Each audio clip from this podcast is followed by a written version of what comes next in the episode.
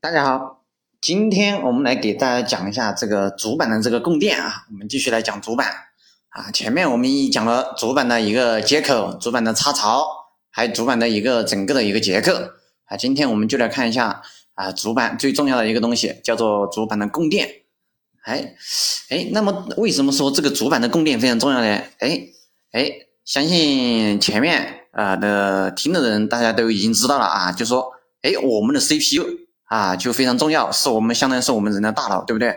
然后我们这主板的整个主板就相当于是人的整个身体，对不对？然后那么这个主板的供电，那么这个电相当于是什么呢？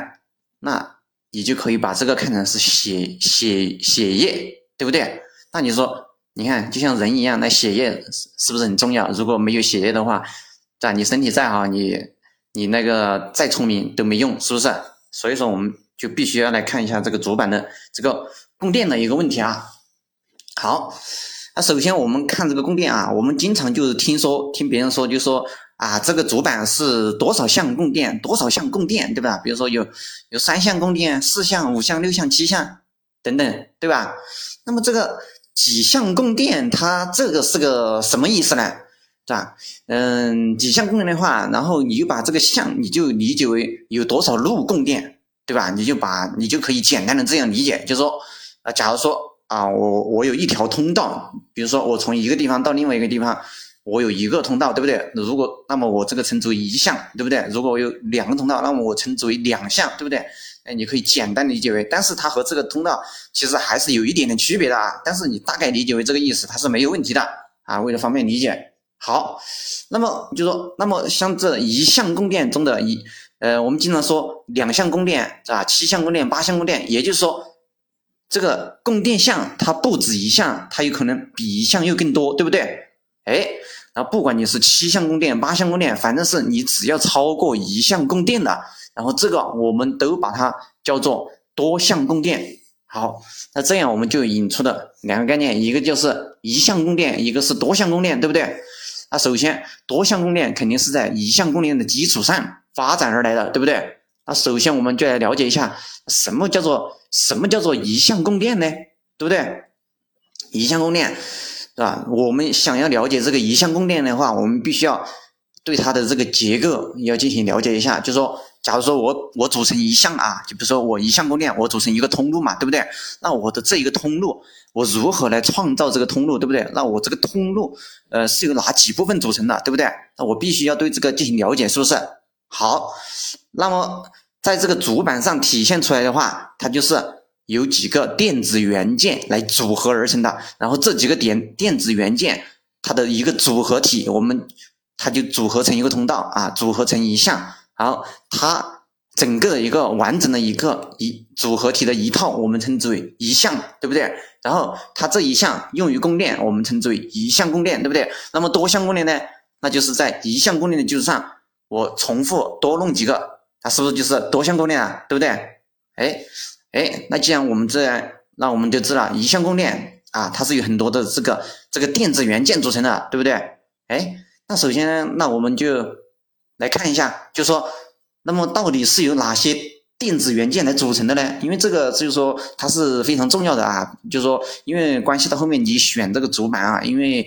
主板就是说，我们一个主板的好坏啊，就很多，这很大程度上就是取决于这个供电啊。就是主板其实最主要就是看供电。你像，但主板你首先就是要匹配嘛，就是你的主板的插槽和 CPU 这些要匹配。然后后面完了之后，然后像那些接口啊，那些你现在主基本上主板的那些接口实际上都差不多了，对吧？其实现在最重要的就是这个供电的问题。为啥？因为供电嘛，它就相当于是血液嘛，对不对？你只有供电非常稳定。然后你血液充足，然后你这个主板，嗯，才性能非常好，对不对？你想一下，是不是这个道理？哎，好，那我们先来看啊，一项供电它到底是由哪些电子元件组成的，对不对？好，首先我们的一项供电，首先我们的第一个电子元件啊，最开始的那一个电子元件，我们叫 PWM 控制器啊，你们首先记住这个叫 PWM 控制器啊，然后第二个叫。MOS 的一个驱动器啊，就是 MOS 驱动器啊。好，我们找到这个 MOS 驱动器完了之后，下一个元件就是 MOS 管啊，MOS 管，对不对？然后 MOS 管一般被设计为一种桥接的一种模式啊，一种桥的模式啊，也就是说 MOS 管可能不止一个，也可能两个、三个、四个，对吧？啊，通过搭桥的方式连接起来啊，有时候我们也把这个叫 MOS 桥、MOS 管啊都行啊。然后完了之后，再有就是一个是电感啊，电感完了之后，再就是电容啊，就是。哎，这几个元件，PWM 控制器，然后一个是 MOS 驱动器啊，还有一个就是 MOS 管啊，还有一个是电感，还有一个是电容，对不对？就是这几个元件。那么，那么每一个元件它的它的作用作用又是什么呢？啊，等会儿我们就就说我们一个元件一个元件就给它解析一下，就说它的作用啊到底呃到底是什么啊？就是经常我们听说就说呃就说。呃，就是我们经常听别人就说啊，这个主板的什么啊用料重组啊，用料重组什么的，呃，什么的意思，对吧？然后它这个实际上就是就是说的它这个供电的这一块就是它用料足不足？为啥？为啥看用料足不足？就是说，就很多人呐，以前就说，因为以前的主板和现在主板不一样啊，就是说以前的主板就说，就是我们看几项供电的话，呃，我们就是直接。呃，直接就是看那个主板上那个我们数那个电感的那个数量啊，但是你现在肯定是不行了，以前可以这样，你现在不行了，对吧？因为现在情况很复杂，为啥？因为有很多厂家呀，他就是说他知道现在很多人他知道数这个东西了，然后他就故意把那个啊，就是设计很多，其实设计上的那个其实没什么用，对吧？然后你如果说你这个是数这个的话，呃，那可能就是错误的，对吧？所以说现在我们嗯看一个主板。啊，看到它供电好不好？我们必须要，呃，必须要仔细的了解，了解了之后，我们来，然后来判断它的这个供电的像素。然后我们判断了像素之后，然后我们才能知道它好不好。如果说你直接像以前啊，你就去数那个电子元件有多少个呀，那这个就是，那这个是不是很不是不是很准确啊？至少说你现在出厂的主板基本上没有。你不能这样的，因为现在主板基本上和以前主板不一样啊。以前的主板你可以，现在主板它很多厂家都是它经过精心设计的，知道吧？那它就是不会让你去数这东西，说白了，对吧？你数这个就没用。好，也就是说，我们每一项供电是由这几个元件组成的。那这几个元件里面，嗯，它又分几种情况，有可能就是每一项供电里面都是由单个元件，比如说，比如说啊，比如说你像一个元件，比如说我。我 PWM 控制器我搞一个，对不对？我电感搞一个，我电容搞一个，对不对？我一个 MOS 的一个驱动器我弄一个，然后 MOS 管我弄一个，它可组成一项供电，对不对？它也可能是我两个电感，或者是一个 MOS 管，或者是两个呃两个控制器组成，对不对？也可以这样组成，对不对？那这样组成的方法很多了，对不对？但是从目前的大部分的主板情况来说啊，就是你凡是你能够买到的主板啊。就是你在市场上，基本上我们日常能够买到的主板，它的基本基本的组成规则，一般就是说啊，它的一项供电啊，比如说它最基本的一项供电，它是怎么组成的？呢？就说他说它是，他说它的这个数量组成就是我一个电感，然后加上两个电容，或者是再加上四个 MOS 管，然后这个我组成一项供电。当然，PWM 控制器是必须要有的啊！PWM 控制器都是一个，也是一个 PWM 的控制器加一个电感，加上两个电容，加上四个 MOS 管，对不对？然后我们组成一项供电啊。但有些主板呢，它不是这样组成的，有些主板它是一个 PWM 的控制器加上一个电感，加上一个电容，加上两个 MOS 管，对吧？就说它它有些是两个电容加四个 MOS 管，有些是一个电容加两个 MOS 管，就是。不管你是二加四还是说一加二的形式，它它都可以组成一个一项供电。哎，但你要知道，哎，我虽然名字都叫一项供电，对吧？那你就知道了，你说哪一个要好一点？肯定是二加四比一加二那个好嘛，对吧？对吧？你你你我你虽然你你不懂它是怎么工作的，但是你你从这个数量上就能看得出来，对吧？人家这个对吧？元件多嘛，是不是？那因为它工作效率就比较高了，是不是？哎，所以说一般情况下，我们这个做对比的时候，就比如说我们把多的那一个，我们说啊，它用料很足啊，我们这个呃这个它那个元件比较少的这一个，它也叫一项供电，但这个呢，我们就说它这个用料呃用料啊可能不足，对不对？所以说我们平时平时说啊什么用料足啊，用料不足啊，可能就是这个意思，对吧？哎，还有就是说，还有就是说它这个供电的问题啊，就说那么我。我这一项供电，对吧？我这一项供电，那么我这个供电是到底是如何供给？比如说我供给这些元器件，比如说啊，我这一项供电我供给 CPU，或者我供给 GPU，或或者是我供给内存条，那么我是我是来如何如何来供电的呢？那这里面嗯分好几种，对不对？比如说啊，比如说我一项供电，我只是给某一个。呃，那个设备来进行供电，比如说我的 CPU，我给 CPU 供电，我用一项供电来给 CPU 供电，对不对？但是你知道现在的 CPU 和以前 CPU 不一样，对吧？以前 CPU 可能我只需要一项供电，我就能给 CPU 供电。那么现在你说我我用一项供电能不能给它完成这个供电？不行吧，对吧？因为现在 CPU 功耗比较大嘛，对不对？那么我是不是要用两项供电？我甚至是三项、四项，也就是现在。同一个 CPU，我可能要给它弄个两项、三项、四项供电，也就是四项供电我全给 CPU 来进行供电，对吧？还有，如果说你的 CPU 功功耗更高的话，那你的供电数越多，对不对？这个供电，呃，这个像素，那前面我也讲了，就你就理解为通路是吧？一个通路不够嘛，就像你开那个我们在那个高速公路上那个车辆一样，对吧？啊，一条路太堵了，我必须给你弄两条路出来，对吧？那两条路是不是？它就稍微不堵啊，有可能是两条路也不够，对吧？车太多了，那我又给你开三条路，对不对？就一项、二项、三项，你可以这样理解，对不对？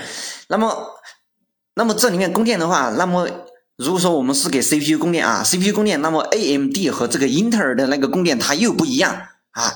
就说英特尔的供电的话，它主要分为呃四块，是吧？一个是核心供电啊，核心供电也就是说我们的 CPU 内核的一个供电。因为前面我讲 CPU 的时候已经讲过了，就是现在的 CPU 和以前的 CPU 它不一样，对不对？以前的 CPU 可能是单纯的一个 CPU，但是现在的 CPU，对吧？它不是单纯的 CPU，它里面是有很多的其他的芯片的，对吧？那我们有一个核心供电，这个核心供电指的就是真真正正的 CPU 的一个供电，对不对？